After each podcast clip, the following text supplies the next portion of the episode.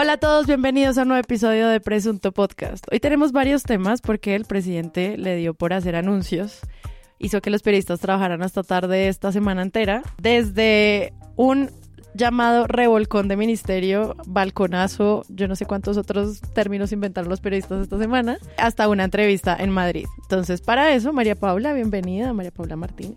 Buenas, buenas, volvimos después del día del trabajo, en el que Petro hizo trabajar mucho a los medios Sí. y producir muchas notas en exceso Sí, sí, sí. de notas en las que, como dijimos alguna vez en campaña, nos vamos a dedicar a Petro explicar todo lo que sucedió durante esta semana. Como dice la editorial del espectador, decidió no apostarle más a la coalición y gobernar con la pura cepa y lo profundo de la Colombia humana y los suyos más suyos de los suyos, que terminó ese martes en la noche, que ese, no, esa suerte de cambio que empezó ese martes en la noche terminó de alguna manera con eh, un lunes festivo, día del trabajo y un discurso eh, de balcón largo, largo, como le gustan a Petro, y lleno de eh, frases para que podamos aquí demorarnos una hora en descifrarlas. Como qué quiso decir realmente Gustavo Francisco.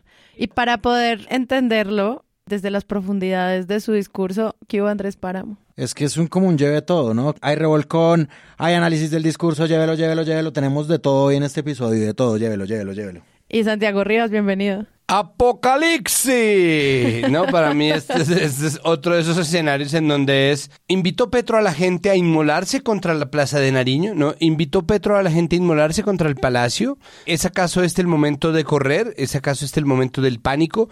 ¿Qué pasó desde el balcón? ¿Qué bombas arrojó Petro? Es como, ¿no? Es, es, es muy difícil. Sí, sí, Pero sí. además la poesía, ¿no? Porque es que es entre el apocalipsis y el poeta calipsis. Luego como, y este es el momento de los claveles enardecidos de la reforma. La historia nos llama. Entonces, pues... Es el momento perfecto para que alguien coja ese discurso, saque las mejores frases poéticas y se arme así como una salsa choque. Nada como el libro que se llama eh, como es licuadoras luminosas que hace poemas recortando y pegando frases de Fantástico, Peñalosa. Arte. fantástico. Ese es Arte, un gran exacto. libro de una editorial independiente bogotana, pieza del arte bogotano. Maravilloso. Quería decirles, como siempre, que vayan a nuestra página, pero sobre todo que vayan a Patreon, porque cambiamos todas las recompensas de- a nuestros donantes. Ahora van a tener un montón de regalos. Hay otros espacios para participar también allí. Entonces, si quieres saber de qué se trata, vayan a presuntopodcast.com en el botón donde dice donaciones. Nuevas cosas para nuestros donantes pasados, nuevas cosas para aquellos que lleguen y muchas gracias también a todos los que nos han acompañado allí. Páramo de que no vamos a hablar hoy. Hoy no vamos a hablar de Juan Diego Alvira, Oh, lastimosamente, ¿por sí. qué? Porque de lo pequeño cortico que vamos a hablar será de que las dos orillas sacó una nota que se llama No lo contrataron y les armó competencia, el nuevo noticiero que creó Juan Diego Alvira.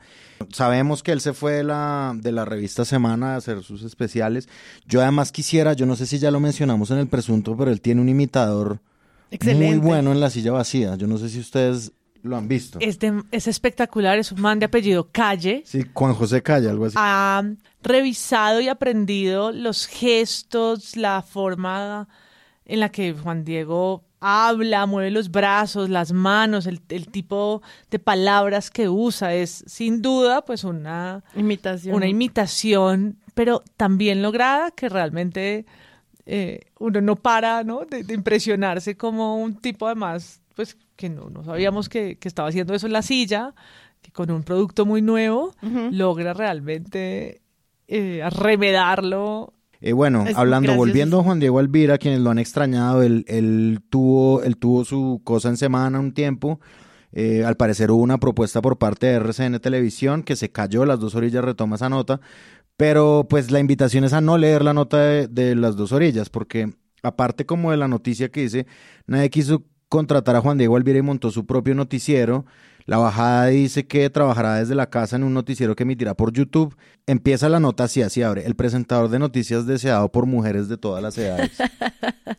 Esa, es, esa, aunque no lo crean, es la primera frase del artículo. Me ¿Del- del encanta. de ¿Cómo le haces fact-checking orillas. eso? Sí lo creo, Sí. sí lo creo. Pe- Periodista a las dos orillas, cifras y conceptos. O sea, el man hizo la encuesta y lo supo. Eh, sí, es una, es una noticia que bien podría ser verdad, pero no sé cómo la, la, la encontró. Deseado por mujeres de todas las edades. Santiago, ¿de qué no vamos a hablar hoy? No vamos a hablar sobre RTBC, ya existe una gerente nombrada que es la actriz Norida Rodríguez. Norida tiene una experiencia como actriz obviamente muy larga, pero además de eso como gestora cultural dirigiendo el Festival de Cine Verde de Barichara, Festiver. Em, no vamos a hablar de eso porque es un tema urgente, porque llevamos varias personas pidiendo que este hueco se solucione, pero resulta que tras el nombramiento de, de Norida como gerente de RTBC, apareció la noticia que tal vez no cumple los requisitos o que no cumple los requisitos que el cargo necesita eh, para poder eh, hacer el nombramiento. Eh, esto podría obviamente ser una información inexacta de no ser porque ya les pasó en el gobierno Petro que nombraron a Jennifer Stephens y tampoco pudo posesionarse por no cumplir con los requisitos. Entonces, la hoja de vida de Norida Rodríguez está publicada en este momento eh, pues para la revisión, es decir, se puede ver y pues si no tienen, digo, nada que hacer y ya se les acabó este episodio, qué sé yo. Entonces, el, eh, pues, entonces simplemente toca es- esperar otra vez a ver si otra vez va a quedar ese hueco ahí y volvernos a preguntar qué va a ser de, pues, de, la, de, la, de la comunicación pública en el gobierno de Gustavo Petro. Ah, dele. Qué cansancio. Qué cansancio, sí. ver para creer la firma de esa gerencia, porque nos han anunciado en vano no sé cuántos nombres, Jennifer Stephens, Holman Morris, Norida Rodríguez, y ya olvidé a otros que han rodado desde agosto del año pasado, estamos en mayo. Y creo que es una desatención que se suma a la del sector cultura en general, en la que, en la que está el Ministerio de Cultura, que sorprendentemente sigue con su ministro encargado y estando al olvido del gobierno nacional. ¿Ministerio de qué? ¿De qué? ¿Cuál es ese? ¿La casa de quién? No, ni idea. La crisis a- adentro y afuera del sector se, se siente y pues por supuesto el sector de medios públicos con RTBC pues es un no es como una pieza más de ese maltrecho rompecabezas. Yo quería no hablar de una noticia que nos compartieron en el perfil de Presunto Podcast, eh, que es una noticia de las eh, grandes del entretenimiento que se llevan tantos clics, Shakira y Piqué. Ajá.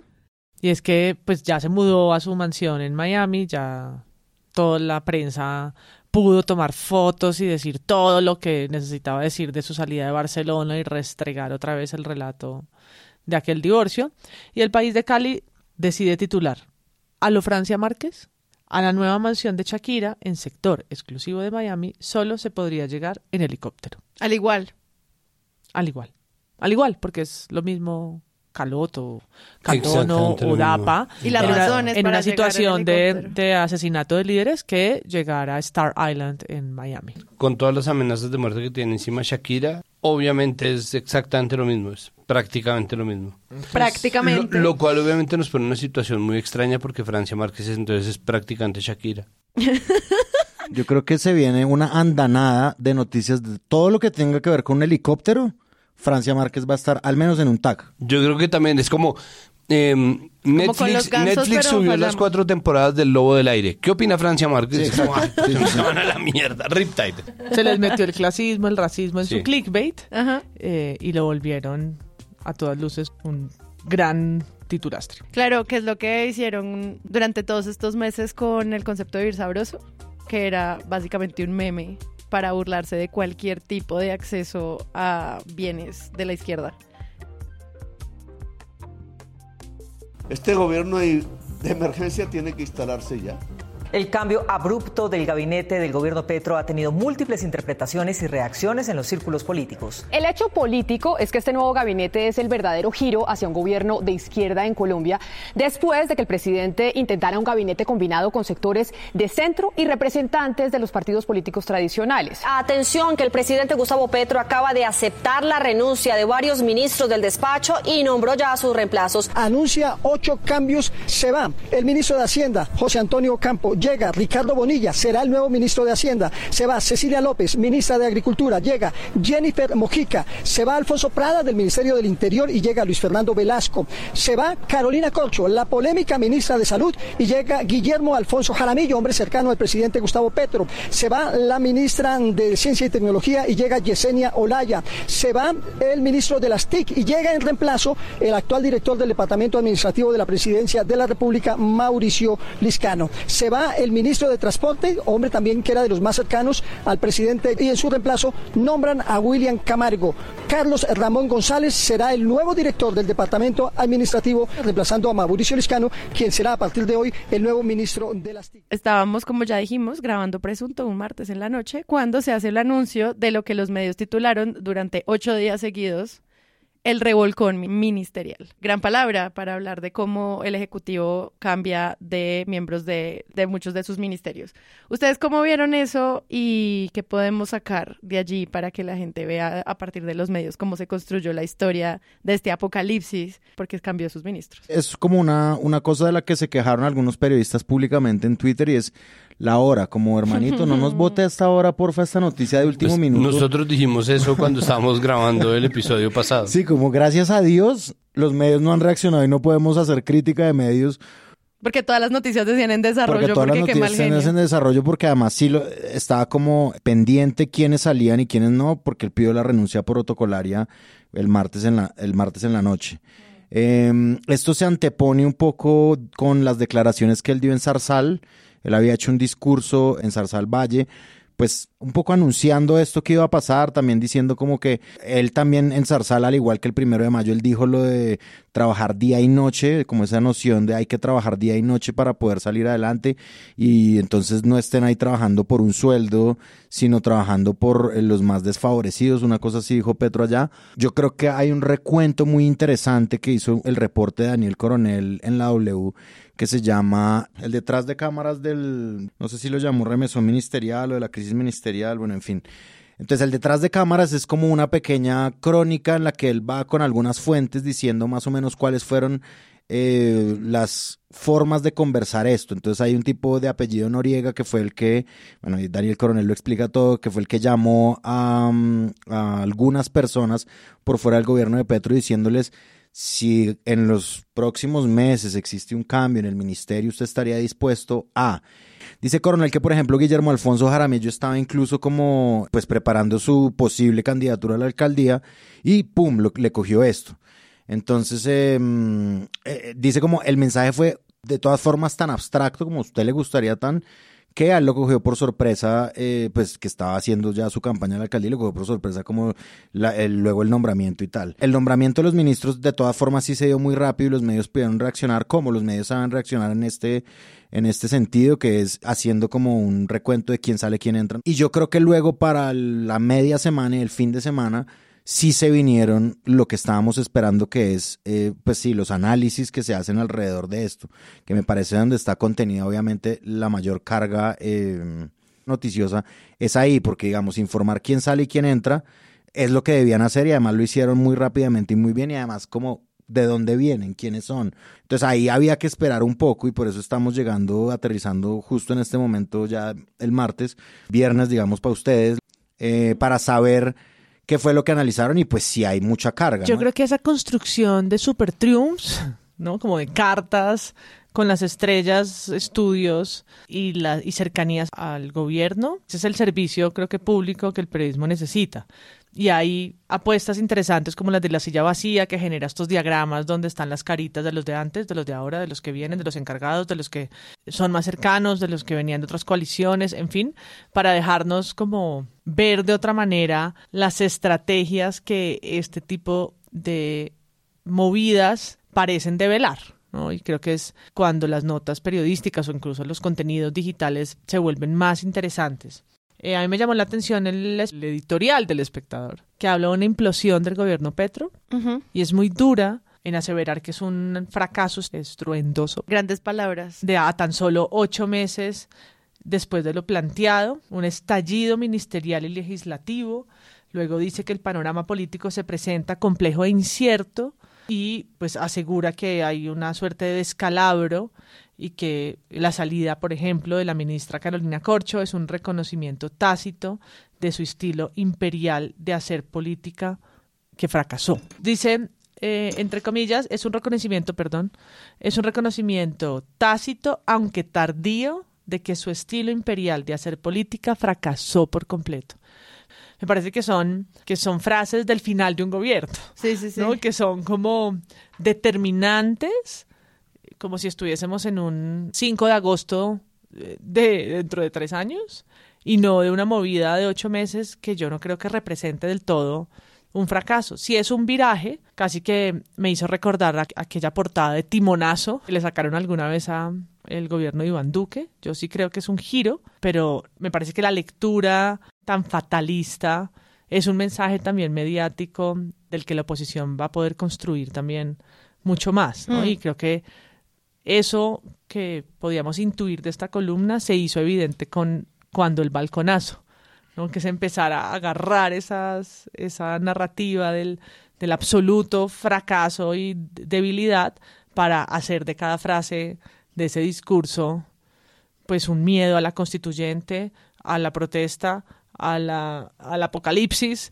eh, gubernamental, ¿no? Que, que alimentan este tipo, creo yo, de, de frases, sabiendo bien que estoy leyendo una editorial y no un reportaje, ¿no? Y la Claro. editorial es para eso, ¿no? La editorial es para plantear posturas, proyecciones, miradas contundentes muchas veces. Lo que pasa es que el espectador se caracteriza por abrir preguntas, por, ¿no? Como por incluir perspectivas sobre algo y esta, y creo que es también raro que se lancen a hacer aseveraciones de esa manera contra el gobierno, por lo menos hasta ahora. Igual con los datos que reciben los periodistas en estos días, más que los perfiles, pues lo que queda es un gran espacio para la opinión, ¿no? Porque obviamente uno puede comparar quién es la ex ministra de Agricultura versus la nueva y ver cuáles son las habilidades que tienen, se llegaron a unos acuerdos, no necesitamos alguien más técnico que ejecute las compras de las tierras. Y como que uno puede encontrar datos, pero solo sacarlos de las biografías. No hay más de dónde. Entonces siento que fue una semana muy fuerte basada obviamente en análisis de opinión, porque no hay otra manera de reportearlo. Más que simplemente intuir, bueno, pues esta hoja de vida dice esto, esperaríamos que esto, eh, y siento que hay una fuerza construida en torno a la opinión, o sea, como las grandes columnas de opinión, la gente quejándose, o los reportajes que no tienen datos, sino que son opiniones disfrazadas de información. Pues es que Colombia de verdad es un país gobernado por columnistas de opinión, es decir, por la columna de opinión, es el formato predominante. Nosotros, pues yo lo digo además como directores, las presentador de uno, ¿no? Como estamos todo el tiempo pensando qué analizan los analistas, qué opinan los opinadores y en ese sentido son o nos parece que son fuentes válidas para ver de dónde sacamos. Por otro lado, tiene cosas muy malas y es que las noticias también se hacen en clave de opinión y tenemos obviamente el despliegue de agendas, ¿no? Entonces las hay obviamente leves y, y no fortuitas tampoco, como por ejemplo pues, la de Petro abandonó el diálogo, ¿no? Entonces que eso fue eh, lo primero que salió en las mañanas de los- en la mañana del miércoles, en Sí. todas las notas, como no, entonces Petro se va con su petrismo de base, renunció al diálogo, que no es del todo cierta, es decir, es, es, es cierta en la medida en que renunció al diálogo al interior de las coaliciones de gobierno, pero, pero no tiene cómo hacer las cosas si no dialoga. Como un desprendimiento de esa idea que es contrafactual porque pues básicamente le va a tocar dialogar, entonces llegan a la siguiente que ya es mucho más marginal, que es renunciar al diálogo. Ahora sí será que va a ser la constituyente, ¿no? Como, ¿será que ahora sí va a ser la constituyente que llevamos tanto tiempo anunciando que va a ser a pesar de que nos dijo que no? ¿No? Como, ah, ah, Constituyente. ahora sí, con- ya constituyente. Es no, como yo vi esto, como el salto lógico, es el salto lógico. Exacto, es salto como lógico. es era era obvio que esto iba a pasar. Es una constituyente. Entonces alguien por ahí dice y en Twitter, ¿no? Que, que si entonces que si va a cerrar el Congreso, y es como, pero eso no existe acá. No, pues el mismo Petro lo dijo, yo me, me estoy adelantando, pero ya hoy se le oyó decir, cuando le preguntaron por la constituyente, ¿no? Como, pero eso toca con el Congreso, ¿no? que es un poco como si el Congreso no me está dando la- ni la reforma a la salud. Así merito, imagínese, ¿no? Pasar la, la esto, que volvemos a la entrevista de Roy Barreras hace dos meses. bla. Para ser un autoritario, uno necesita tener todos los dispositivos del poder agarrados y funcionando en favor de esa idea autoritaria. Pero el momento en el que el gobierno no esté mandando a hacer nada distinto de lo legal, no se puede hablar tampoco de una deriva autoritaria. Y eso es algo para lo que nos están preparando constantemente eh, en muchos titulares y a mí me parece que eso es una irresponsabilidad gigante porque nos está poniendo a todos en un estado de defensa pues estamos estamos de verdad en un estado de crispación y en un eh, todo el mundo está a la defensiva y una predisposición para que sea ese el momento en que de repente Petro aparezca en un balconazo con una boina roja y un uniforme militar, ¿no? ¿Con cuáles militares? Y Santiago y yo, puta, tenían razón. ¡Puta, tenía razón, no! Y Velázquez así con las uribillos, con las gafas de Pinochet, como de- ah, no mirando a nadie. Me pareció también que en la medida en que Petro hizo este remesón del gabinete y que cambió ministros y tal, la gente como que tiende a recordar un poco una parte de la historia que existió con Gustavo Petro como alcalde, ¿no? Entonces, sí, claro. ah, acuérdense que los secretarios se le iban y acuérdense que eso fue un desastre. Extrañamente la misma gente liga eso con la, la posibilidad de que haya un, un autoritarismo máximo y tal, y olvidan, por ejemplo, partecitas de la historia de la alcaldía, como que a Petro la Procuraduría lo destituyó y se fue. Sí, yo sé que dio un discurso siete días seguidos ahí en el Palacio de Líbano, pero pues le tocó irse porque lo destituyó la Procuraduría en una cosa que además después la Corte Interamericana eh, dijo que estaba mal, digamos, como que eso no fue una decisión democrática.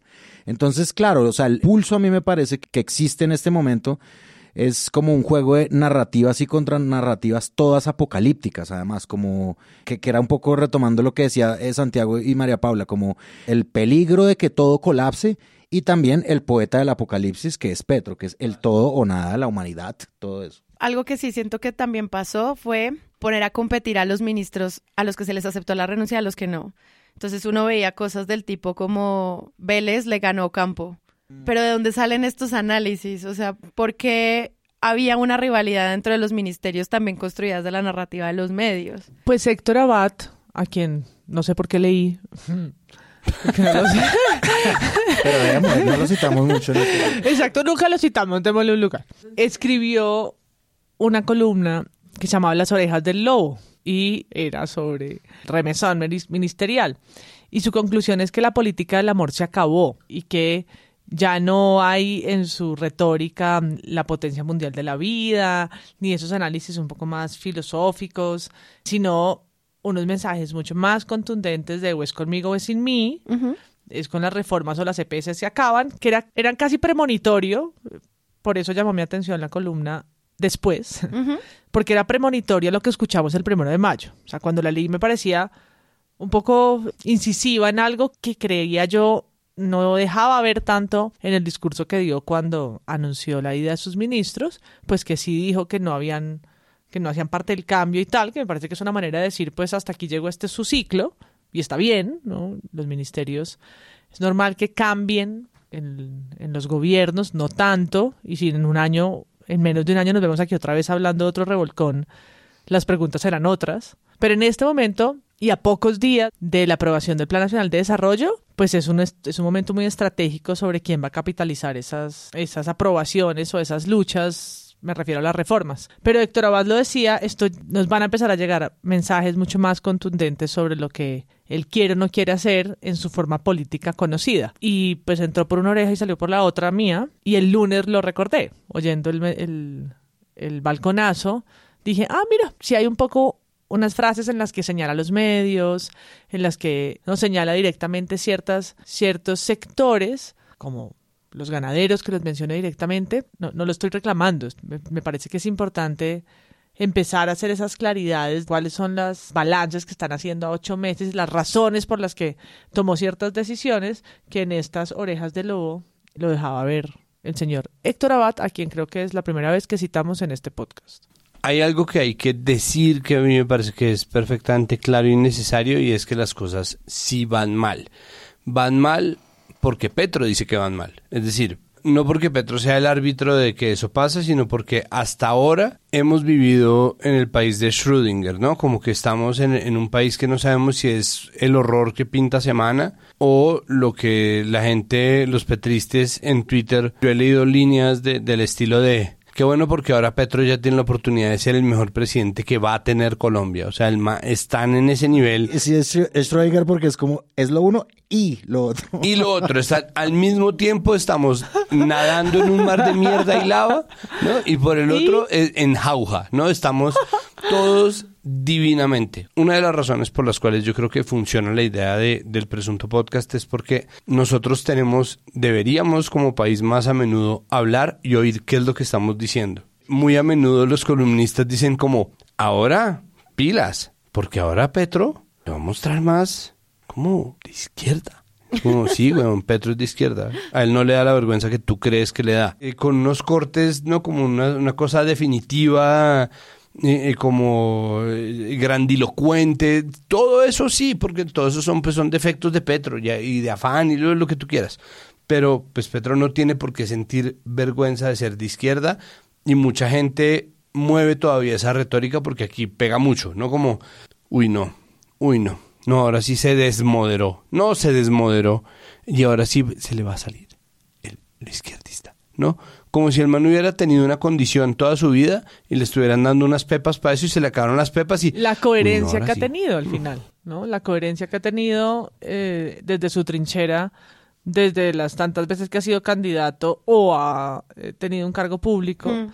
¿no? Uno le puede reclamar muchas cosas en sus discursos, sobre todo en su retórica, para bien o para mal, ¿no? Como hacerle muchas preguntas a lo que dice siendo siempre muy interesante escuchar el uso de sus palabras y la manera como se expresa, pero no de incoherencia, no de cambiar drásticamente de un lugar a otro, no, por un No, diciendo que claro que las reformas han tenido cambios, que ciertas de las de las eh, de las postulados que hizo incluso al inicio del gobierno han tenido que ajustarse fue tal el sentido de realidad de lo que hay y de que pasan por el Congreso. Pero eso no, no es lo mismo que reclamarle ¿no? que en este momento nos esté sorprendiendo con un, con un otro proyecto. Yo escuchaba hoy a David Luna en la W, que lo llamaron al mediodía, y él, además de las orejas del lobo, él decía, usaba una retórica parecida y me, me causó curiosidad con lo de Héctor Abad, porque decía, este es un lobo, un cordero vestido de lobo, ¿qué dice el otro cuento infantil? Em, el lobo vestido de cordero, al revés. Eso, eso, eso. El lobo vestido de cordero, la constituyente. Y empieza a armar todo un discurso de la antidemocracia, como si las reformas, hablando del Congreso, hablando como habló de la protesta, no de la protesta como la única manera en la que la quieren hacer ver, es todos son derechos democráticos constitucionales. Es un cambio de narrativa absoluto y David Luna se demoró 12 minutos al aire hablando de la antidemocracia y la dictadura, que esto evidentemente a los ojos de todos, ¿no? desfilaba en su discurso y yo realmente babiaba en la radio pensando cómo, cómo podía argumentarlo, ¿no? organizarlo de esa manera para defender su posición. Vi a un presidente Petro que parece más disfrazado de oveja siendo un lobo o mejor, disfrazado de demócrata siendo un autoritario, amenazando, poniendo contra las cuerdas la independencia de poderes. Antes de que pasemos ahora al discurso de Petro, pues yo siento que en esta primera semana, frente a lo de los ministros y los nuevos ministros, a falta de datos para poder hacer reportajes completos sobre qué está pasando en los ministerios, por qué no se están llevando a cabo los cambios que el presidente está haciendo, cómo se están ejecutando o no cada una de las políticas internas, cuáles fueron las razones reales por las que hicieron que se perdiera la confianza en el ministro que fue saliendo, etcétera.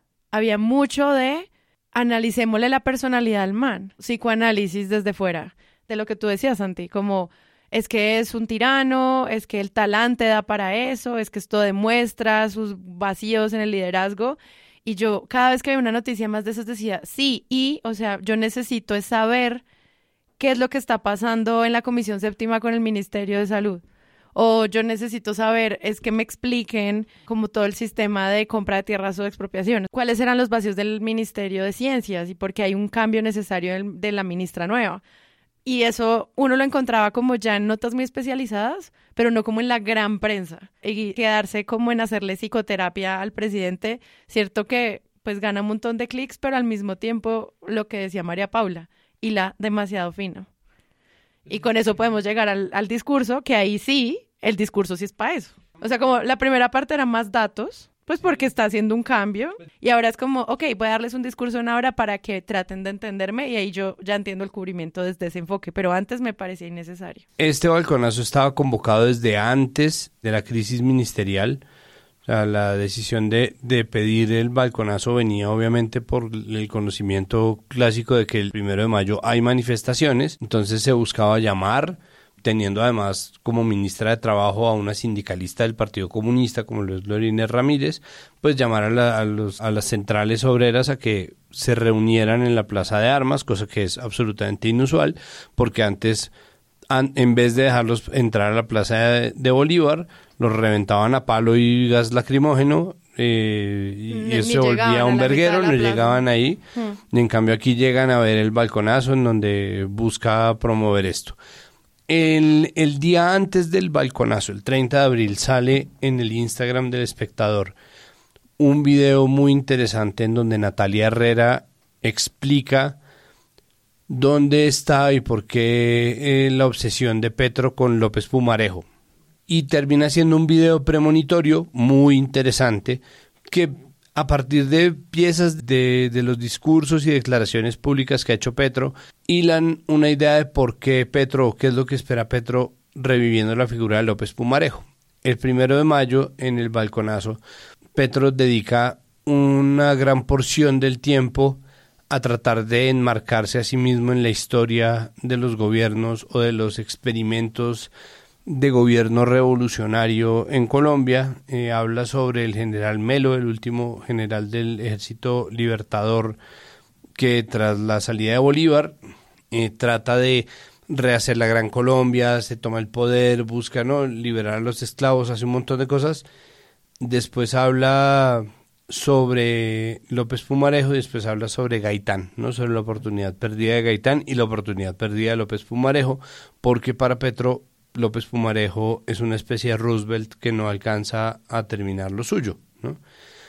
Y empieza a meterse él dentro de, dentro de ese camino, hace unas grandes imprecisiones históricas, como por ejemplo poner en la misma línea a Bolívar y la liberación de los esclavos cuando Bolívar le incumplió Haití la promesa de la liberación de los esclavos y se mete un poco en la línea de yo soy López Pumarejo y estoy apelando a esta misma táctica. Sí, como que el discurso tenía una gran carga histórica y Marta Ruiz en el episodio a fondo de María Jimena Duzán hacía un análisis como por qué Petro necesita toda esta retórica histórica, como construirse él mismo como parte de la historia. O sea, aquí no está pasando simplemente una reforma, es que yo soy parte de esta historia, yo soy un personaje como ellos. Voy a nombrarlos a todos, a todos los caudillos de los ideales liberales, que luego va más adelante a y quien los traicionó. Claro, es, es decir, yo sí soy un liberal verdadero, César Gaviria no. Hay una coincidencia atípica que obviamente Petro no menciona y es que a López Pumarejo en su segundo término quien se le empieza a tirar el gobierno es su hijo. Este Nicolás, ese no es el otro Nicolás. O son los hijos de Petro. En un primero de mayo, que también es una fecha conmemorativa, ¿no? Una efeméride histórica para hablar de luchas. No, no, no es como de cuándo acá le dio por hacer un discurso de esos. Es primero de mayo. Evidentemente hay temas que iban a salir en esa agenda y que estaban previstos en excusa para, para una fecha así. Pero a mí me interesa cómo bueno, reaparecen en otros espacios, como en los espacios radiales o en las entrevistas que da internacionalmente, porque ahí Petro es otro. ¿No? En las entrevistas con medios afuera o en los espacios que tienen, pues no está hablando de, de, de Bolívar. Sí, es como el Petro del balcón es uno, el Petro frente a medios es otro, el Petro tuitero es otro, que también César Caballero en el mismo episodio de María Jimena era como la gente se está empezando a dar cuenta de todas las personalidades Sí, de que, todas él, sus que él plantea para tener los roles de todas los sus estrategias, de todas sus estrategias narrativas que creo que en ese a fondo lo saben estructurar muy bien. Sí, a diferencia de la cantidad de de titulares y de notas que muchos medios sacaron casi que de contexto, ¿no? Trayendo los adjetivos más duros, desprovistos de todo el resto, para generar contenido, alarma, miedo, indignación. Creo que la fondo con esas dos voces hace un análisis muy ponderado donde tiene lugar la crítica sobre los errores que cometió, las imprecisiones, las preguntas que quedan sueltas, también reivindicar lo que lo que quedó claro en medio de lo que dijo, la participación de la gente que estuvo, ¿no? Creo que eh, tanto César Caballero como Marta Ruiz, de la mano de María Jimena nuevamente, eh, hacen, creo yo, uno de los mejores acercamientos a lo que fue ese balconazo del Y acaba del- de pasar, además, yo era como Sí, muy, muy en caliente, No, impresionante. María Jimena Duzán, que ha um, un poco enarbolado la labor de, de defender al gobierno, que me parece interesante en términos del, del ecosistema mediático y obviamente del ecosistema de opinión que está tan volteado en contra del gobierno Petro, aunque no sea deber de María Jimena, ¿no? pues es simplemente como una decisión que ella ha tomado por una cosa de acuerdo y yo obviamente no, no quiero pensar que exista una cercanía más que ideológica y ella además ya terminó saliendo de la mesa con el ELN. El caso es que María Jimena un poco defiende al gobierno Petro para que no tenga que hacerlo Juan Álvarez todas las emisiones de presunto y extrañamos, te Juan. extrañamos Juan hijo de puta. pero ¿cuál es mi oferta de análisis? Bueno, mi oferta de análisis es Ya nos dijiste tu postura. ¿cuál- ya, ya les dije mi postura, ¿cuál es tu oferta de análisis? Entonces mi oferta de análisis es, yo creo que César Caballero está muy frustrado y, y esa posición, que no es una posición de centro, pero es una posición en la mitad de ese intercambio, me hace pensar en, en lo que termina muchas veces volviéndose una pelea inútil eh, contra ciertas voces que todavía reclaman algo de tecnocracia. A mí me harta la tecnocracia,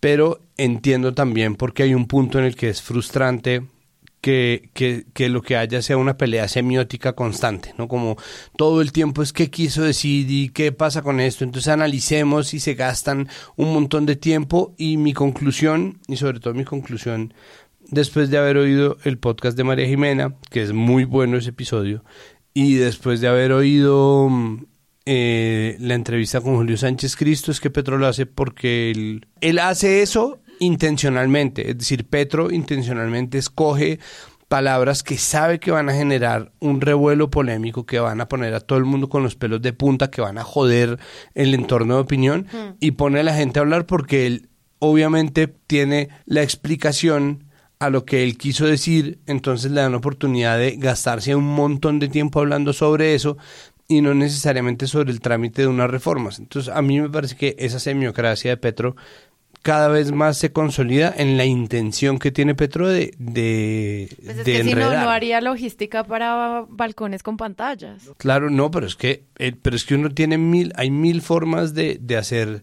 de hacer discursos, ¿no? Como, pues hay unos que son discursos hermosos que no tienen enredos. I Have a Dream de Martin Luther King es un discurso contundente en términos de lo que quiere decir, es perfectamente claro y es muy bonito, ¿no? Como que no, no en nombre de la poética se tiene que sacrificar la claridad. A mí me parece que Petro intencionalmente sacrifica la claridad precisamente para que la gente se la pase preguntándose qué es lo que quiso decir y eso le da la oportunidad a él o de trabajar en medio de- del humo que eso genera o de explicarse a sí mismo y jugar a, como le gusta a sus tuiteros decir, peinar periodistas en, en vivo y en directo, ¿no? Expli- no, déjame te explico. No, ahí hay algo mal, ¿no? Y es una cosa constante en la, en la pregunta. Y por eso es que los titulares de todos los medios, al menos después de que termina el discurso, son frases de él. los discursos de repente importan mucho, ¿no? Como Mm. los discursos ahora son importantísimos y el balconazo y tan se volvió un nuevo término periodístico, digamos como que a eso se acostumbraron los medios muy fácilmente. Por ejemplo, la última portada de semana es Petro con dos micrófonos en la mano, que obviamente si los tienes, no es un montaje, es Petro ahí dando la batalla lingüística como suele hacer. Bueno, yo recordaba hace un momento cuando lo destituyeron a él de alcalde, sus días de discurso enteros, en el que obviamente convencía a la ciudadanía. Petro es una persona que ha convencido a mucha gente con un discurso hecho de una manera inteligente, pero como dice Santiago también, hecho de una manera demasiado estratégica. A mí la que más me pareció estratégica de las frases que dijo Gustavo Petro es la de la reelección. Él viene con el cuento de trabajar día y noche, que me parece además un discurso pues totalmente errado el día del trabajo, pero él lo dice. día internacional del trabajo. Día y noche toca trabajar día y noche. Está un poquito como trabajar, trabajar y trabajar de su antecesor. de, su, antiguo antagonista Álvaro Uribe Vélez. Pero eh, entonces Petro dice que hay que trabajar día y noche y eso equivaldrá, o algo así, digamos, no son las palabras exactas, pero es el sentido de lo que él quiere decir, equivaldrá a una reelección. Entonces, claro, los medios cogen, recortan eso y entonces uno, cuando yo leí la primera, yo dije, Petro habló de reelegirse, o sea, Petro... No puede ser, sí. No puede ser, pero pues vamos a oír. Y uno ve simplemente en el desarrollo de la noticia, más allá del tuit del titular, y uno, ah, ok, lo que él estaba diciendo es, trabajar día y noche va a equivaler a dos periodos de gobierno. He pedido que en donde están nuestras prioridades programáticas, el gobierno trabaje día y noche.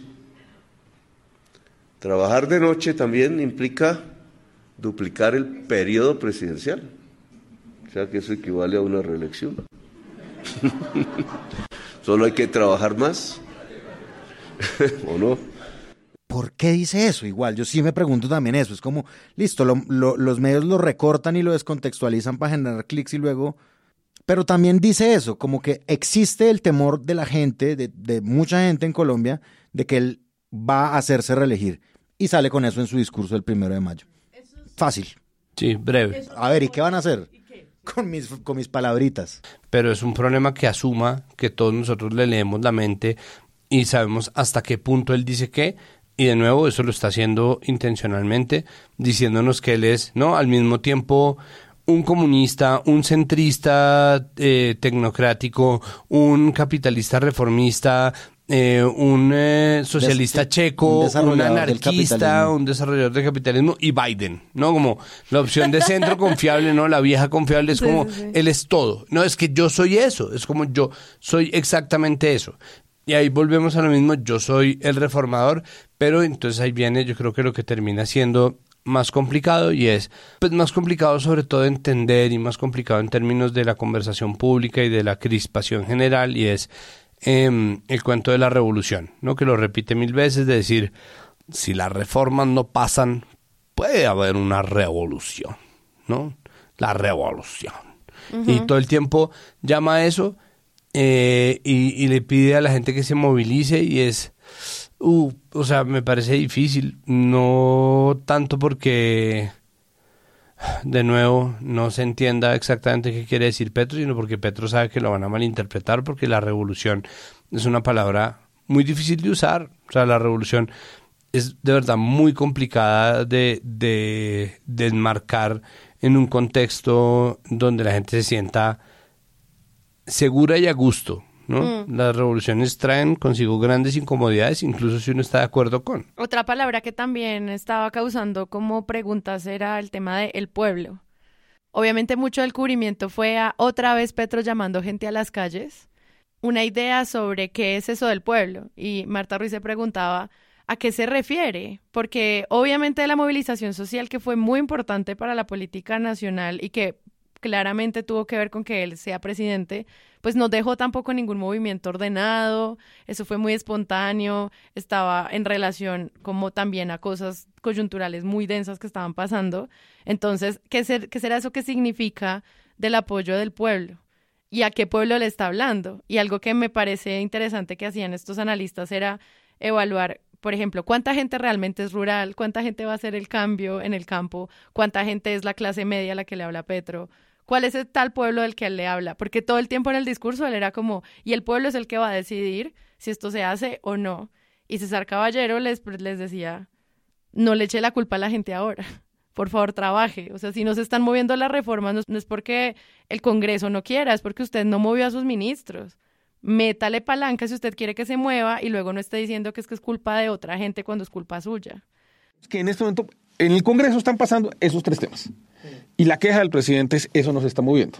Pero en concreto, él cita comisiones extras y ninguna de sus dos ministras es capaz de presentar los proyectos de ley en las sesiones extras. Entonces las convocó para adelantar un poquito lo del plan de desarrollo, pero tampoco, o sea, finalmente eso, eso es un problema del gobierno. Segundo, él sabía que la reforma de salud estaba concertada y es una reforma que yo creo que va a salir, pero su terquedad de mantener a Carolina Corcho durante más tiempo del que yo creo que hubiera sido necesario, lo que hizo fue empantanar el tiempo de las demás reformas.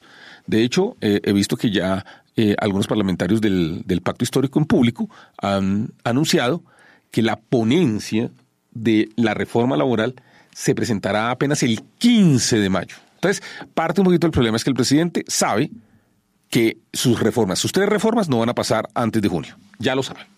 Entonces, y él, pues eso para él es una preocupación, pero es que el responsable principal es él, porque él fue el que no logró que su gobierno tuviera lista los proyectos y no logró desempantanar la discusión de la reforma de salud cuando estaba acordada. Entonces yo creo que él aquí sí hace un tema que es medio complicado, y es que le echa la culpa a los parlamentarios cuando la culpa es de él que creo que era como un debate muy interesante sobre en dónde se iba a posicionar el mensaje tanto de qué es el pueblo de la movilización que hubo ese día versus eh, el pueblo representado en el Congreso que no quiere aprobar las reformas y es como, pues tampoco las están moviendo sus ministras, o sea, no fueron eficientes en el tiempo que usted se los propuso. Entonces ahí hay muchos, muchas variables chéveres de evaluar. Y eso del pueblo tiene que ver también con lo que dijo Francia Márquez en su discurso el primero de mayo cuando nombró la primera línea, hmm. porque sobre eso se han hecho también muchísimos titulares y ha habido como un castigo por haber defendido la primera línea. Hoy en la W Radio entrevistan a uno de los directivos de la CUT, preguntan por eso, que Albaz le dice, ¿cómo es posible que defiendan la primera línea que causó actos, bueno, vandálicos? No hace como una reflexión sobre las consecuencias nefastas y el costo político que puede tener que la presidenta, perdón, que la vicepresidenta en una tarima se atreva a decir viva la primera línea. Y me pareció interesante como él voltea la pregunta y le dice, miembros de la primera línea lastimosamente cometieron actos eh, por los que están enfrentando procesos que tienen que ver con asuntos que no son respetados en el legítimo derecho a la protesta o permitidos. Pero la primera línea también representa una movilización ciudadana que fue pacífica en muchos más número de eventos que los que fue no pacífica y agarra las cifras del informe de la Comisión Interamericana sobre violencia y le dice un llamado a la primera línea es también un llamado a recordar la impunidad, las 80 personas que murieron, bueno, y coge todas las cifras de lo que resultó en el paro nacional y eh, le voltea, ¿no? Como esa pregunta inducida de los periodistas de cuánto le va a costar a Francia Márquez haber cometido ese error, y él voltea y dice, pues para mí no es un error. Y, o, para este sector de los trabajadores no es un error por esta razón, porque reivindica ¿no? unos derechos. Y luego lo que vi fue un montón de mensajes que incluso en Twitter le estaban reclamando a la LU por poner como de nuevo a pesar de la entrevista y demás, pues que sea al final es la mirada del, de a quien llamaron, no de la, de la radio o de la emisora que estaba uno sintonizando. Pero vuelven y ponen como la vicepresidenta, vicepresidenta como la vergonzosa defensa de la vicepresidenta a eh, vándalos casi terroristas pues de la primera línea, ¿no? casi que eh, llegan... La cantidad de imprecisiones que se cometen empezando porque, por ejemplo, Francia Márquez no estaba defendiendo, sino estaba aupando a la primera línea que es distinto en términos de lo que supone eh, por tiempo y retórica lo que hizo realmente Francia Márquez, que estaba un poco jalonando este mismo movimiento de masas en la ciudad en donde la manifestación realmente tuvo sus puntos más fuertes, que es Cali. Eh, se comete esta imprecisión varias veces, por ejemplo, en Huevos Revueltos con Política de la Silla Vacía, esta vez conducido por Daniel Pacheco, editor general de la Silla, y entrevistando al subeditor general de la silla y están hablando y entonces dicen lo de la primera línea, ponen el que viva la primera línea de Francia Márquez y dice el subeditor general de la silla vacía y Petro hizo lo mismo y eso no es verdad. Petro nunca más ni siquiera dijo viva la primera línea, ni dijo nada parecido. Él dijo estos jóvenes que están, que marcharon, que salieron y ahí viene la segunda precisión importante acerca de la primera línea y es de toda la gente que salió, de toda la gente que salió a darse la pela, de toda la gente que incluso perdió los ojos, fue vulnerada en sus derechos, matoneada, apresada, asesinada en medio del paro del 2021.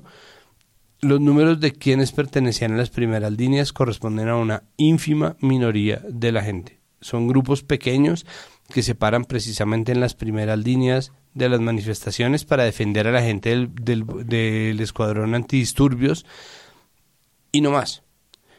Y tratar de equiparar cualquier defensa de la protesta con una defensa de la primera línea que obviamente cometió errores, cometió violencias innecesarias, que se vio envuelta en unas dinámicas de degradación de la protesta, de las cuales también es responsable el gobierno nacional y el Estado colombiano por el tratamiento que se le dio en ese momento a las manifestaciones es tratar de estigmatizar un movimiento, un derecho fundamental, pero además un movimiento social que es verdaderamente grande. Y por el otro lado está la imprecisión cometida desde el gobierno de pensar que un paro que tenía una brecha de representación tan grande con las centrales obreras, que eran una minoría de las personas que estaban marchando, en una situación como el encierro de pandemia de abril de 2021, con la reforma tributaria de Carrasquilla antes de ganar el gobierno y siendo convocadas mm, o aupadas desde la oposición, porque no fue como que Petro tuviera eso, siendo que además cuando a Petro lo acusaron de estar instigando las marchas, Petro salió a decir que las marchas no son de Petro, ¿no? Ahora el mismo Petro salga a decir, este es el fenómeno social que me trajo aquí. Y es un poco cierto, un poco mentira, sobre todo en términos de cálculos. Y esa es la otra línea de relato que a mí siempre me ha molestado, pero que en este caso, y como lo dije la vez pasada del balconazo el 14 de febrero, chupe, el conteo es lo de menos. Es decir, en este caso el conteo se termina siendo importante porque el gobierno lo hace importante. Pide que se le cuente a la gente y el conteo es superior al de las marchas de febrero, pero la verdad es que eso que él está tratando de hacer en términos de cuánta gente votó por él versus cuánta gente le va a salir a marchar es un juego peligroso, es una especulación y él va a seguir tratando de movilizar a la gente, pero si eso fracasa, ¿no? Y eso sale en la, en la entrevista con Julio Sánchez, si eso fracasa, entonces ¿qué? ¿No? Porque entonces va a ser como otro cartucho quemado, va a ser como otra salva disparada buscando conseguir algo que finalmente no se consiguió, porque eso es lo que me parece a mí potencialmente eh, ni siquiera peligroso, frustrante. En semana le dicen la movilización social es el as bajo la manga de cada vez que algo el Petro le flaquea. Eh, pues la gente es como esta movida política de la gente va a defender sus reformas porque es el cambio por el que votó y como este discurso desde los medios se complementa, vamos a entender las calles y cualquier conversación sobre la movilización social como el único lugar en el que el presidente se está refugiando para poder movilizar sus reformas. Por eso hubo periodistas que reaccionaron, en Twitter como Daniel Sampero Espina que decía, o me aprueban las reformas como yo digo o incendio la calle. Y es y es esa idea de, de, esa amenaza como llamando a las calles a la revolución, que era lo que explicaba Santiago ahorita. Entonces todo empieza a hilarse muy suavecito en torno a cómo se ve la gente protestante, cómo se ve la gente que lo llena o no su plaza y cómo se va a mover o no las reformas con los nuevos ministros, que es lo que creo que vamos a ver adelante. Y porque eh, creo que hay dos cosas. Una es que la magia de la movilización social de, de la que hablan, pues, de 2020-2021, es que no tiene un liderazgo único. Es de una diversidad de organizaciones de base y no, y no organizaciones, ciudadanos de a pie, cotidianos, que eh, salen muchas veces, muchos de ellos por primera vez a la calle. Y eso es parte de su magia. Sí, es que es muy ridículo pensar que en serio toda la movilización social fue porque todas esas veces que Petro dijo salgan a marchar, la gente le hacía caso exclusivamente a él. Y lo dijimos acá muchas veces, es como así no funcionó. Yo simplemente quisiera pensar en las posibilidades. Creo que va a quedar por siempre como una pregunta abierta porque eso no lo vamos a ver no en este gobierno y no en ninguno, de tener una prensa que se dedique más a la descripción que a la prescripción, ¿no? Y lo digo pensando también en, en obviamente el trabajo que yo hago, pero que trato de hacer más a posteriori que a priori, ¿no? Y eso incluso se ve en vivo y en directo cuando uno ve la entrevista que le hace Julio Sánchez Cristo a Petro, en donde estigmatiza la protesta social pero además eh, donde le votan, Entonces, ¿qué es la revolución? No, pues no, no, entonces le explica Y lo que dice Julio Sánchez es, claro, ya vimos que es exactamente lo primero que dije antes de que usted me contestara, ¿no? Entonces es como, entonces, ¿qué va a hacer? ¿Va a paralizar el país? ¿Va las llantas quemadas? ¿El comercio bloqueado? ¿Los alimentos? Eh, ¿se van a- No, no es eso lo que estoy diciendo. Entonces es claramente lo que yo le acabo de decir, presidente, ¿no? Eh, sigamos a la pregunta. Entonces existe como esa cordialidad entre, eh, entre dos personas que ya de frente no son capaces de, de verse y existe un reclamo que le hace Julio Sánchez Cristo para que por favor deje de decir que la prensa, no que todos son relatos, como que diga que también hay hechos. Ese cierre editorial para mí es evidente el cruce de relatos que existen. Uno que viene desde el gobierno muy fuerte que está enredado exprofeso, es decir, deliberadamente diseñado para ser enredoso y simbólico, nutrido en, en, en, en tropos y en giros poéticos para que dentro de la, la malinterpretación de las agendas pueda Petro salir a decir una vez más lo que ya había dicho en el discurso eh, y así no solamente ocupar la agenda mediática, sino además tratar de cabalgarla. Y es un juego peligroso porque esta idea prescriptiva de la prensa que se la pasa diciendo esto y esto, ¿no? Y de nuevo, yo hablo sin autoridad moral porque en mi programa yo le pregunto a gente que yo considero óptima por dónde se pueden empezar a solucionar los problemas pero, pero aquí existe un problema de futurología que es muy complicado, sobre todo porque nos está enseñando que en cualquier situación política existe un proceso, sino al contrario, que todo lo que está pasando es signo de un apocalipsis y, y esa búsqueda de la profecía autocumplida creo que es parte de lo que genera, trayendo a colación otra entrevista, el pesimismo del padre Javier Giraldo, director del CINEP, que dice que los medios van a tumbar a Petro. Yo no sé si haya cabida para semejante nivel de apocalipsis otra vez, ¿no? Volvemos a lo mismo.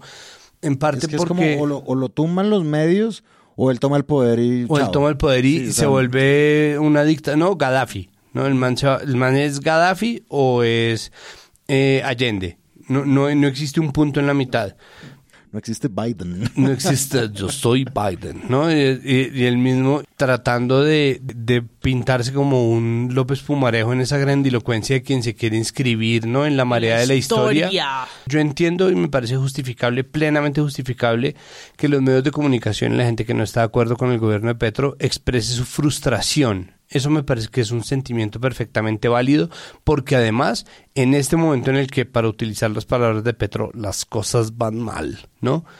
Eh, la gente está esperando que se le cumpla y por eso estaba la gente con el álbum, ¿no? Como no, ay, no me saqué a este, no me, ay, me sacaron a este, ¿no? Que fue lo- un poco la sensación. Eh, Ocampo, Cecilia López, como, no, no me lo saque, no, me- ay, o, Y no, entonces sáqueme, sáqueme este puta, no, ay, no, no me lo sacó, Y ay, Corcho no. también para los que querían Y Corcho también para los que querían la reforma a la salud es como no, la entregó a los, no, se la entregó a, a los lobos del neoliberalismo como una mártir sacrificada y entonces empieza de nuevo la sobreinterpretación del cálculo político y del organigrama, del mapa, de- del paso adelante de Petro. Eh, me parece que en general lo que se está planteando es un escenario muy perjudicial para nuestra conversación pública. Creo que lo que está pasando es eh, o está llegándose a un estado de alerta constante que no nos puede hacer ningún bien y me preocupa es ver cómo en nombre de eso todos estamos cayendo en el juego de sobresaltarnos y pelear por cosas que no necesariamente están pasando, ¿no? Y ese, ese estar peleando por unos imaginarios en el, en el terreno de la interpretación es algo de lo cual son responsables tanto el gobierno como muchos medios de comunicación que están poniendo a la gente con los pelos de punta y yo quisiera hacer un llamado a que lo público sea claro y escueto, ¿no? Eh, que, que si Petro quiere ser poético y rimbombante puede hacerlo, pero que exista no un Petrosplaining, pero sí una línea de comunicación directa, incluso con mucha gente que se va a sentir confundida con cuál es el llamado y, y que va a sentirse frustrada entre la imposibilidad de entender lo que está diciendo el gobierno y la frustración de ver que cualquier cosa que diga está siendo malinterpretada por los medios de las élites, ¿no? Entonces vea, ahí vea una esa- cosa que yo anoté aquí en mis notas que es como el yo pongo la nota de Fico, sabíamos que su meta era acabar con la democracia. Esa es la cita que le sacan a Fico. La- de semana, las palabras constituyen una amenaza muy seria. Entonces yo pongo ahí como entre las notas que yo pongo a las cosas, pongo, esto es un discurso contra otro discurso, mientras me parece, no pasa nada. O sea, pueden hacer un otro licuadoras luminosas con esos, esos recortes. Armen su poema favorito con el discurso de Petro y nos lo mandan a nuestro servidor de Discord. El mejor lo leeremos. Así que participa. Bueno. Lo, participa de- lo ya. declamaremos. Doctor Vargas Lleras, bienvenido. a este otro nuevo espacio que le abrimos en la radio, Ya porque falta casi de no otro tiene. espacio de Por favor, radio. futurología ahora. De nada. Vengan, les enseño a hacer un gabinete. Astrología, por favor, que era lo que nos faltaba preguntarle.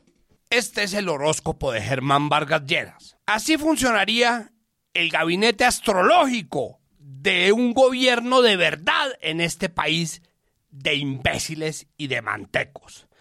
Aries, usted va para defensa. Tauro, no que le gusta comer tanto, agricultura. Géminis, el Ministerio de la Ciencia y el de las TIC, porque una vez dice una cosa y otro día dice otra. Cáncer, vivienda y de paso el DAPRE para que me arregle mi vivienda. Leo, interior, ya que le gusta mostrarse tanto y ya que le gusta mostrarse tanto deporte, peínese, huevón. Virgo, a usted que tanto le gusta trabajar, le doy el del trabajo. Y la DIAN. Y el DANE. Y el Departamento Nacional de Planeación. ¿De qué se está quejando? Ridículo. Libra. Ministerio de Justicia. Por el simbolito. Y de paso el de Relaciones Exteriores para que chupe. Mamón. Huevón. Escorpio. Minas y energía. ¿No que tanto le gusta meterse en lugares oscuros? Deje de llorar, huevón. Sagitario, comercio, industria y turismo. Capricornio, hacienda. Acuario, hippie de mierda, usted se lleva el de ambiente. Piscis, pa' que llore, cultura. Pregúnteme, ¿y Ofiuco? ¿Y Ofiuco? Como Ofiuco no existe, le damos el de la igualdad. Aquí te va este perro de encima. Y ahora una entrevista para que nos cuente cómo hizo el horóscopo. Exacto. Ah, no más. ¡Nos fuimos! Germán Vargas Lleras es la voz de los astros.